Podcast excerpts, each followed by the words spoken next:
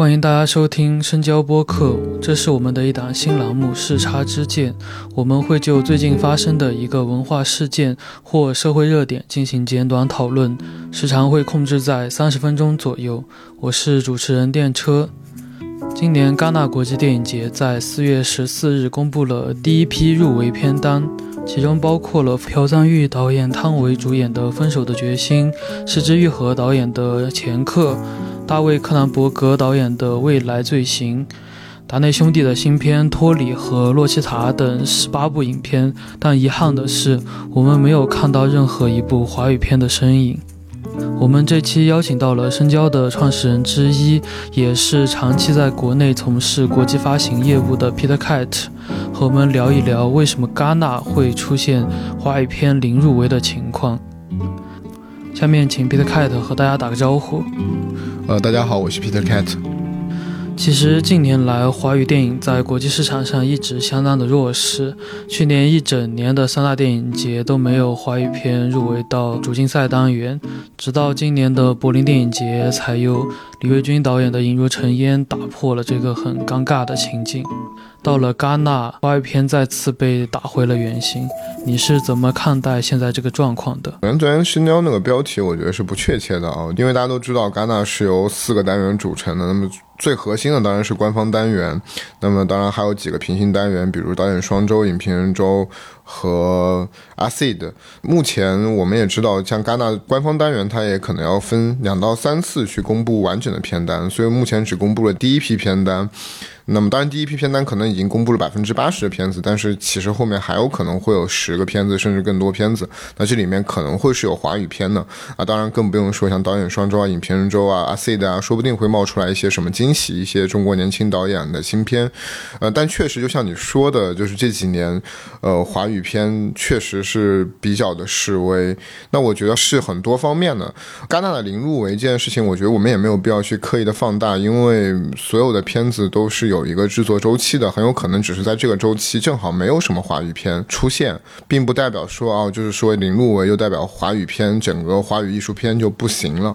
嗯，但是确实我也了解到很多情况，我觉得很多情况可能是会导致目前华语片可能在国际电影节上越来越难。比如我知道一个特别核心的情况，是从去年开始，其实中国的一个官方的对于中国电影外出参加国际电影节的这个政策又进一步收紧了。大家以前都知道，我们的片子首先是需要拿到龙标才能出国参赛，但是现在新的规则是要求我们的片子得要拿到技术审查，就是我们的审查其实分两道，一。套是内容审查，内容审查完了之后可以拿到龙标，那拿到龙标之后还要在最终版本去通过技术审查。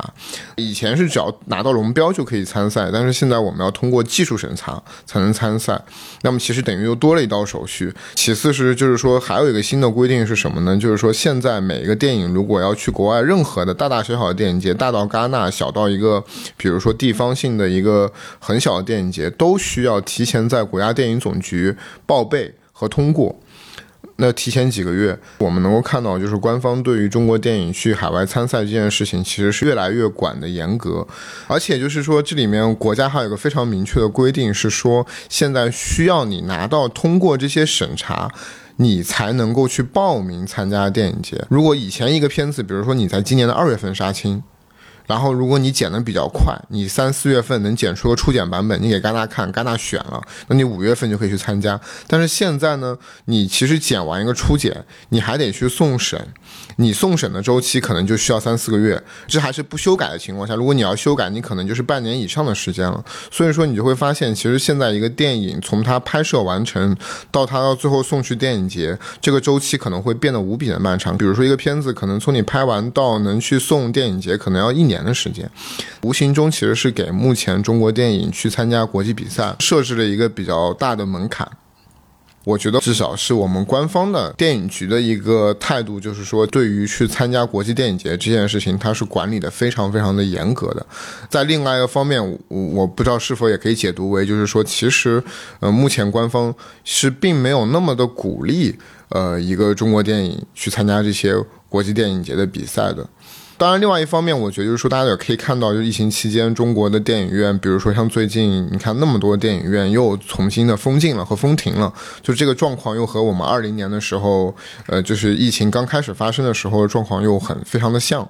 天电影的大盘都是非常的糟糕，所以现在其实电影行业内部，嗯，是一个又是一个相对来说比较低气压的时候。那么大家其实普遍的感到，整个电影行业目前的融资状况啊都是是比较的差的，加上审查这方面的管理，那我觉得其实对于特别是讨论社会话题的文艺片来说，可能难度又会变得越来越大。其实补充一点，就比如像审查这块的话，刚只是一个正常的情况。如果涉及到宗教或者是呃有到国外去拍的，需要审查的地方就会更多。对，这是这这刚才确确实也有一些八卦可以分享，因为现在就是我们的审查，大家都知道以前涉案的犯罪类型的题材要去，比如说公安部审查。然后可能还要通过金盾啊什么。我听很多朋友制片人的说法，就是现在很多片子你可能牵扯到了，比如说环保。可能就要去我们的环保部门审查，然后去牵扯到宗教，这都是我们就要去我们的宗教部门审查，包括牵扯到，比如你在国外拍，你可能要去外交部审查。所以说，其实现在就是说，整个审查变得呃越来越繁琐了。就咱们都先别说是去海外参赛，就是说给整个片子能够过审，呃，能够最后在中国国内院线上映，都变得很繁琐。对，所以其实它这个就是变相的把我们每一个电影的制作周期给拉长了。其实我们知道，二零年的时候，张艺谋的一秒钟就是因为审查的原因没能去成柏林主竞赛。其实现在国内并不是说没有片子，我们看到有好多之前在三大上亮过相的华语导演。其实像娄烨手上就有两个片子，一部是去年的，一部今年的。嗯，包括之前在戛纳拿了短片金棕榈的秋阳，好像也有新片在拍。刘健之前还入围了柏林的主竞赛单元。然后今年的大学城这个新片，在国内的一些媒体上看到了一些报道，也有一些欧洲的网站预测有可能会进到今年的戛纳片当中，但我们最终还是没有发现他的身影。包括魏书君导演的嗯《白鹤亮翅》。记得在不久前，刚刚易烊千玺和魏书君还发了一个合照在社交媒体上，然后也是大家有预测他连续两届入围戛纳之后，有没有可能在第三年的时候入围到主竞赛单元？那这些片子现在又是什么一个情况呢？呃，因为是这样子，首先娄烨呢应该是有两个片子，那他去年二零年的时候好像听说在江西拍的那个片子，那个片子呢他还邀请了非常多娄烨以前团队的主创去参与去演。那么据我所知，那是一个比较大的庞大的项目，有点像是个娄烨宇宙，然后是。呃，一个定期聚会的方式，所以那个片子可能不是在这几年就会成片的一个片子，它可能是个更长远的打算。然后今年他现在有一个大家都知道是易烊千玺啊、张宇啊、春夏啊他们在拍的那个新片的那个片子，现在只是阶段性的杀青，整个片子也没有杀青，所以说这个是根本不可能。出现在戛纳的，而且我们都知道，娄烨其实是一个每次片子拍完之后要花一年的时间可能去做剪辑的人，所以说像他的这些片子，我个人觉得，甚至连明年的戛纳都未必能碰得到。而且我们也都知道，他其实已经离开戛纳也很久了。我印象里是不是《浮沉迷事》之后，他已经有十多年没有回戛纳，因为他的推拿去的是。嗯，柏林的主竞赛，兰心大剧院又去的是威尼斯的主竞赛，然后中间风雨云又是比较波折，也是在柏林的展映，其实也是好久没有回戛纳了，所以我也是比较好奇，那么娄烨下一部回戛纳的片子是什么？但是他目前这两个作品，据我所知，今年根本是没有做完的，所以更不用谈报名戛纳的事情。那你提的另外几个，首先魏书君片子，我据我了解也是没有拍完嘛，他拍完了第一部分，那么他第二部分我不确定他现现在正在拍还是还没有拍完。那么，所以也谈不上去戛纳。然后秋阳，我倒是听说他的片子基本上是大多数部分是杀青了，但他这个杀青应该也是在今年的可能二三月份的时间。所以说，我觉得从时间上来说，嗯，去戛纳是比较紧张的。呃，但是因为秋阳的片子可能他是海外的资金和背景，然后他可能个人也是不准备通过审查的。那么，我觉得他。倒是有可能，说不定在后面的片单里出现，我觉得这是有可能，因为大家都知道秋阳之前积累了非常多戛纳的履历，也算是如果他拍长篇处女作，也算是一个戛纳的种子选手吧。今年戛纳零入围，其实这件事情我觉得也挺正常的，因为就是如果是呃比较关心中国这几个大导演的，大家都知道，其实今年这几个大导演普遍都没有什么新片，包括贾樟柯，前段时间不是还在微博发表了一个声明，说他没有是在拍新片，也没有在找新演员，他只是在目前在教学和剧本阶段嘛。那说明贾樟柯最近也是没有新片，所以我觉得说今年没有什么片子入围戛纳，这是一件非常正常的事情。那么据我所知，现在电影节履历比较好的导演，唯一可能有片子拍完的，可能是王小帅的《沃土》吧。但是那个片子我听说也还是在剪辑吧。王小帅确实也已经离开戛纳很多年了，嗯，他上个片子当然在柏林拿了很多的奖，但是我其实离开戛纳很久之后，想再回戛纳就未必那么容易了。所以说我也不确定现在像王小帅在拍片子，他可能是一个戛纳会重点考虑的导演。还有陈哲艺的《燃冬》。之前也在社交媒体上曝光了已经杀青结束的消息，这部有没有可能出现在接下来的片当中呢？不，陈正义，你看燃冬就是刚才我说的情况，燃冬应该是今年冬天杀青的吧？那我觉得从审查流程肯定是来不及的，所以我觉得戛纳嗯是根本想都不用想的，而且又这么大卡司，肯定在国内会有商业上映。然后我倒听说，因为它还有个片子是一个英语片吧，好像是他第一部英语片，那个片子我倒觉得。有可能是在今年能看到的，因为不存在审查这个问题，那他有可能拍完了、剪完了、制作完了就可以上映。但是，他好像是前段时间还在拍吧？那我估计最早也应该是威尼斯或者多伦多吧。还是回到我们最开始的那个主题，很多人会问为什么华语片没能出现在戛纳？其实有一个很大的原因是我们看到这次的片当中，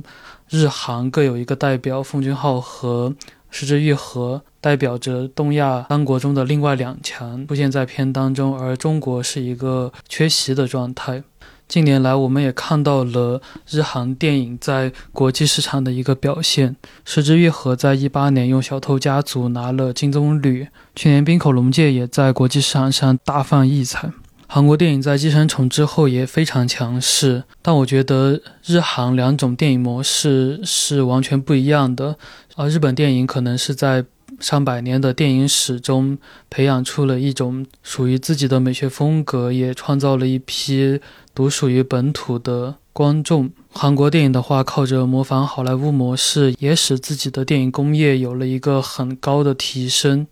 就我觉得可能“模仿”这个词不太对，呃，我明白你的意思，因为说其实大家都知道，现在韩国电影就是说，特别是我们看到奉俊昊的《寄生虫》，二零一九年如此的成功，嗯，拿到了。金棕榈又拿到了奥斯卡最佳影片、最佳导演，那我觉得这个可能在历史上都是屈指可数的例子啊。正好又是韩国电影的一百年，那我觉得大家可能有目共睹的是，韩国电影从九十年代开始，通过国家自身的很多民族振兴的基金和整个电影工业是如何，比如说一批从美国留学回来的人才去重新建立这个工业。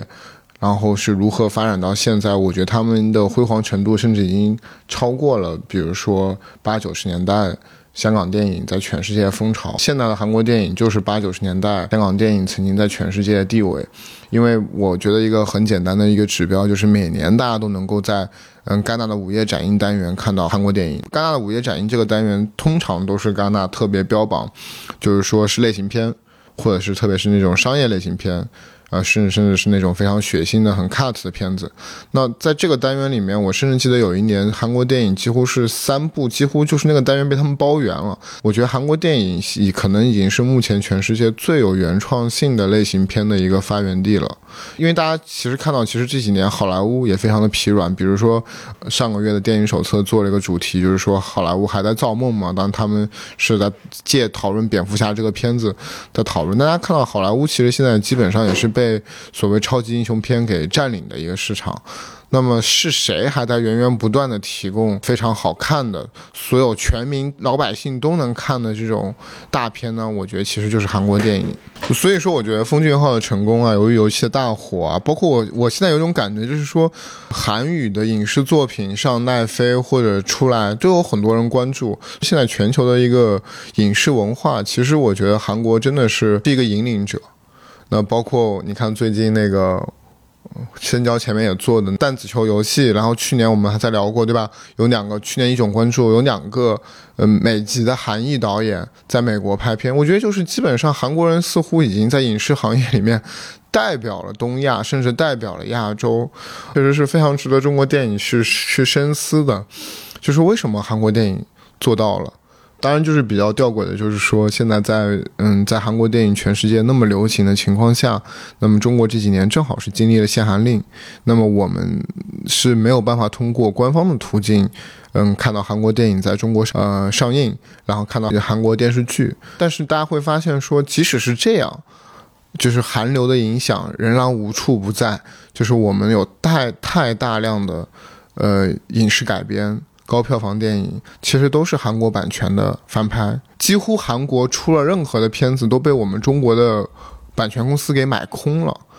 呃，所以就以以此可以看到，就是说整个韩国的这个电影工、影视工业和文化工业的整个强大。这种强大很核心的地方在于，他们不仅有奉俊昊啊、李沧东啊、洪尚秀啊、朴赞玉啊这样非常在全世界世界电影节上都非常通吃的导演，那他们的整个电影工业、他们的商业类型片，他们是全面开花的。就这其实也是我一直以来的一个观点，就是我觉得如果说，呃，一个国家它最基础的商业片。的电影工业是不强的，那么我觉得他，你想要让他的艺术片能够非常的出色，我觉得也是有难度的。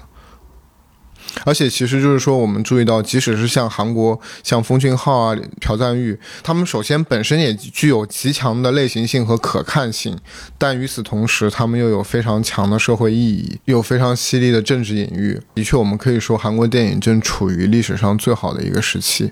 那么，我觉得日本的情况就相对来说复杂一些。那么，日本首先，我觉得日本的。呃，整个产业呃也是比较萎靡的，因为大家都知道日本，你如果去看日本的票房，其实每年最高的也基本是漫改。也是漫画改编，本我觉得有一点就是说，嗯，也是国家性格的使然吧。其实日本虽然是整个东亚几个国家里面是最亲美的，或者最亲西方社会的，也是最早打开国门的西化的一个国家。但是其实日本本土它的一个，我我觉得它的文化本土具有一个很强的封闭性。呃，我们都知道，其实日本，比如说常去电影节那几个导演，失之愈合啊，河濑直美啊，其实他们。在日本国内是少数的，包括现在，当然大家就很有名，像滨口龙介。大多数的日本电影，它都是在国内能够完成自循环的，它其实不太需要海外市场，它也不太在乎电影节的这个市场。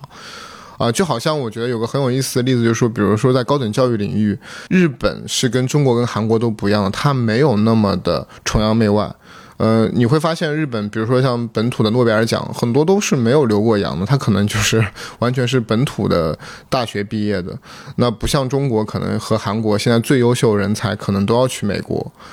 嗯，或者都要去西方世界读一个博士。日本的电影有类似的地方，其实很多日本的非常出色的艺术片，它甚至可能都会先在日本国内发行。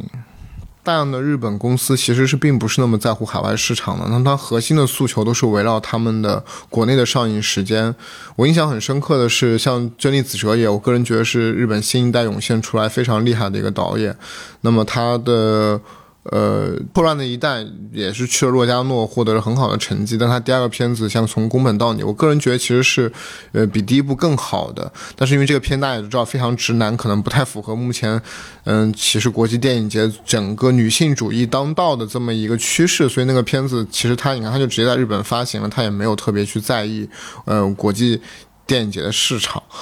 在这个意义上，我觉得日本也是一个高度自信的国家吧。它其实它。在某种意义上，他不那么再需要说一个电影去海外镀金来证明自己。嗯，当然，你可以说他是一个比较自信，你也可以说他比较封闭。会让我联想到当下的中国电影市场的，因为我觉得当下中国电影市场有个非常强的一个趋势，就是在于，呃，我觉得我们官方其实传递的一个信息，包括大家都知道，就是说，自从一九年金马发生了一件事情之后，嗯，我们的电影人不被允许，或者说是不被鼓励去金马，然后我们自己又办了金鸡电影节，我觉得就是说这是一个。是在目前一个巨大的意识形态撕裂的国际形势下，其实我觉得我们本土的官方也是在似乎重新缔造一个我们内部的呃所谓的评价体系，就是说这个评价体系本身是非常排斥，比如说像以戛纳或者以欧洲三大电影节为核心的这么一套西方话语的评价体系。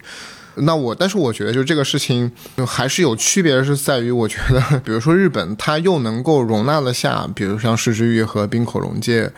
呃，这些能够在国际电影节上获得最高荣誉的导演，但另一方面。啊，他可能他有很他的很大的一部分电影工业又完全不崇洋媚外，完全不在乎这个部分。但是当下中国的一个官方的一个意识形态和我们对于中国电影的一个要求，我觉得是更单维度的。它可能试图与整个国际市场脱钩的一个趋势。现在的日本电影其实也是在下滑的。去年因为有冰口龙介的两个片子，在很大程度上蒙蔽了一些事实。就拿《寻宝十佳》来说，《寻宝十佳》一直都是日本电影的一个指向标。当我们看到今年的十佳，除了冰口的两部片子之外，其他电影是相对较弱的，有些电影甚至只是在豆瓣的三星片而已。就其实日本电影是处在一个相对萎靡的状态，特别是可能在零零年这个阶段，除了市之愈和和河濑直美，那我觉得他甚至没有特别能拿得出手的。那种国际型导演，那北野武可能在九十年代末、零零年初还有一些声音。其实之后，日本导演、日本整个工业也是处在一个很瓶颈的阶段。嗯，但是这几年，我觉得冰口龙介，包括我们都谈到的是东艺大这一代，像冰口龙介啊、真利子哲也啊，都是毕业于东京艺术大学。那么，其实给我们看到了一个日本电影新的可能性。包括呃，像山仔唱今年的新片也是入围了，嗯，柏林的 Encounter 单元，我们的深交也给了很好的评价。我也没看到，但是我觉得像这批导演的确让我看到了一个日本电影复兴的可能性。包括之前，嗯，东京大学校长也是著名的电影研究者连池重彦说的，就是他可能觉得日本电影的第三次黄金时代已经在来临了。那这个我觉得我我们也可以拭目以待吧。那么我觉得这一代人里面，我觉得滨口龙介已经很显然他已经站了出来，已经开始成为这一代人的表率了。刚刚聊到日本的黄金一代，其实我们也可以来聊一聊中国的下一代电影人。在贾樟柯、娄烨代表的第六代之后。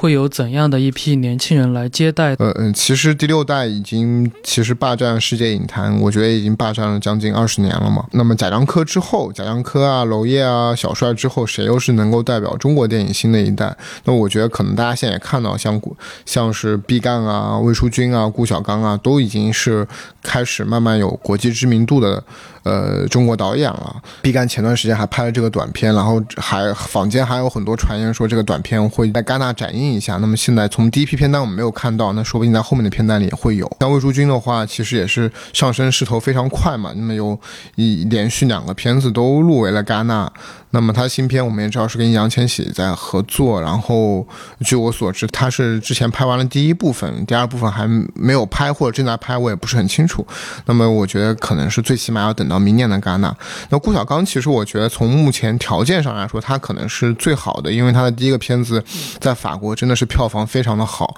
有十四万人入场。呃，像之前毕赣的《路边野餐》是两万人入场，然后《地球最后的夜晚》是五万人入场。那么这两个成绩已经很不错了，但是。顾晓刚是比他这个加起来还要高高的多。嗯，文艺片其实也是一个，还是一个商品。一个导演在在法国市场能有很好的票房，是会直接影响他后面的片子能够进入戛纳电影节，包括能够会有更多的推手来帮他嗯做电影节的履历的。所以其实顾晓刚的下个片子，呃，我们也可以说是很是一个从基本面上来说非常非常有机会的片子，能够进入到戛纳好的单元。那么他现在应该也是正在拍摄中，嗯，可能也是一个朝向明年戛纳的片子。刚刚其实聊了蛮多关于为什么华语片没能出现在戛纳的原因，还有一个很大的问题是因为近几年港台电影的一个没落。我们看近几年来的台湾电影，除了以周梦红为首的甜蜜生活电影公司出品的几个电影之外，很难能有说拿得出手的电影。香港那边其实更糟糕，就拿去年来说，除了智齿之外，很难能再有能拿得到国际上的片子。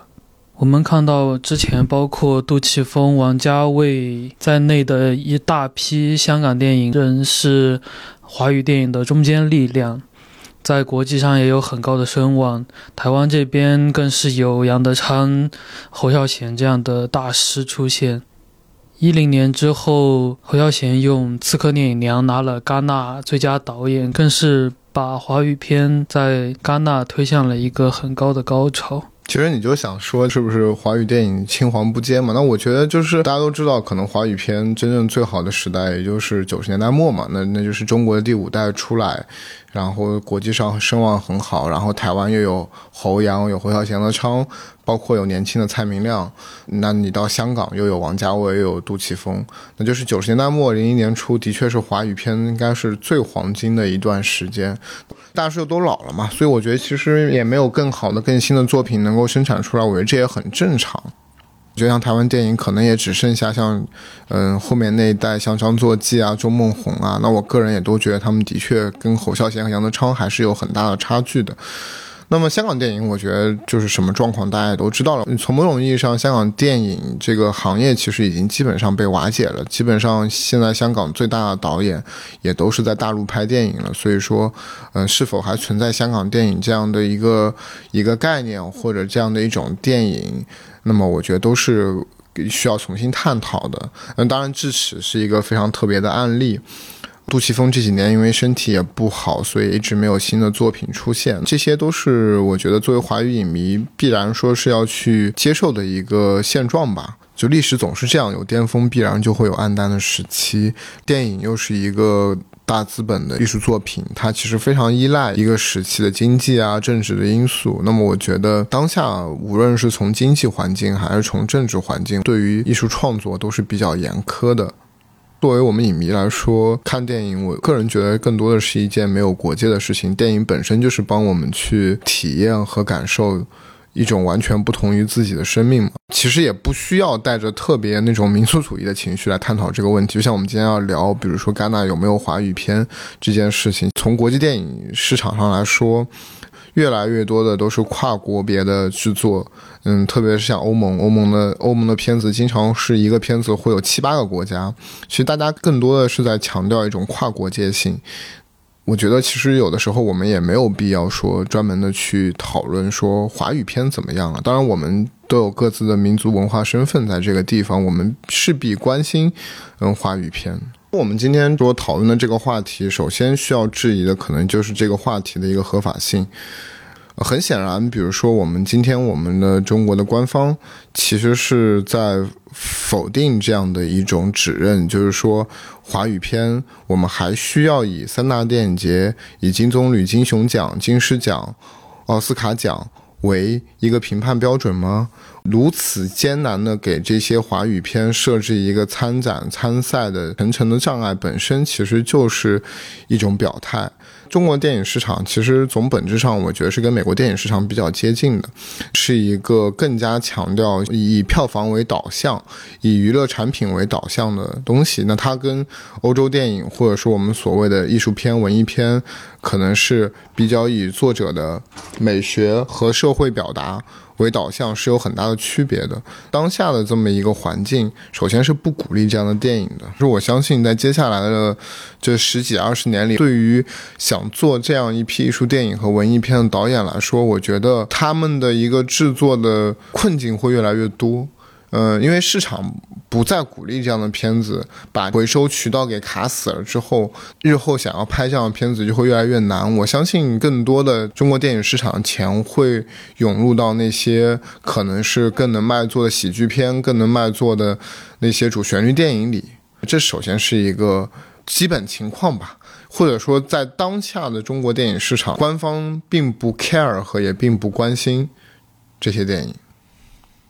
我觉得这是个大前提。那么，当然，我觉得我们也都知道，像第六代电影，他们能够崛起，是在一个以一个独立电影的姿态，在国际影坛崛起的。当然，像现在这些导演，贾樟柯啊、王小帅啊、娄烨啊，都能拍上千万的制作，甚至能拍上亿的制作。我有的时候会说，他们真的是一个时代红利的一个呃既得利益者吧。确实，对于今天年嗯这些年轻的导演来说，很难想象他们能够获得如此高的预算去拍一个非常奢侈的文艺片。但是，我们都得承认，呃，有的时候你想要在国际电影节上获得一个非常好的成绩，的确也是需要有非常高预算的片子，像《悲情城市》这样史诗的片子。所以，对于未来华语片在国际电影节上的成绩，其实我个人是比较悲观。今天的华语影片肯定是在向内走的，我们缺少的是像日本电影那样已经形成了一套自己的规则以及电影美学。啊，虽然现在看到一些人在研究所谓中国学派，比如前几年梅峰导演的《不成问题的问题》就是比较典型的一部，以及顾晓刚的《春江水暖》，确实让我们看到了一种。中国式的电影美学，但这样的电影实在太少，很难能形成一种真正的属于中国本土的电影美学。反观院线电影方面，我们其实看到了一个很典型的例子，就是文牧野春节档的奇迹，是在《机妖神》之后，让我们看到了文牧野找到了一个更符合中国观众审美。也更适合市场的一种电影拍摄方式，但这样更适合中国观众的电影能否在世界影坛上受到青睐，也是很难的。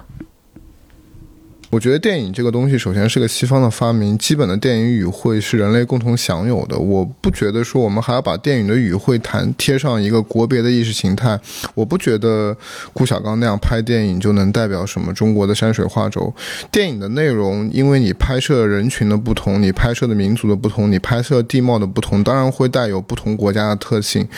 但是我觉得这不意味着说这里面电影的语言就是。有什么什么的区别？我们今天我们同样可以用小金的机位，对吧？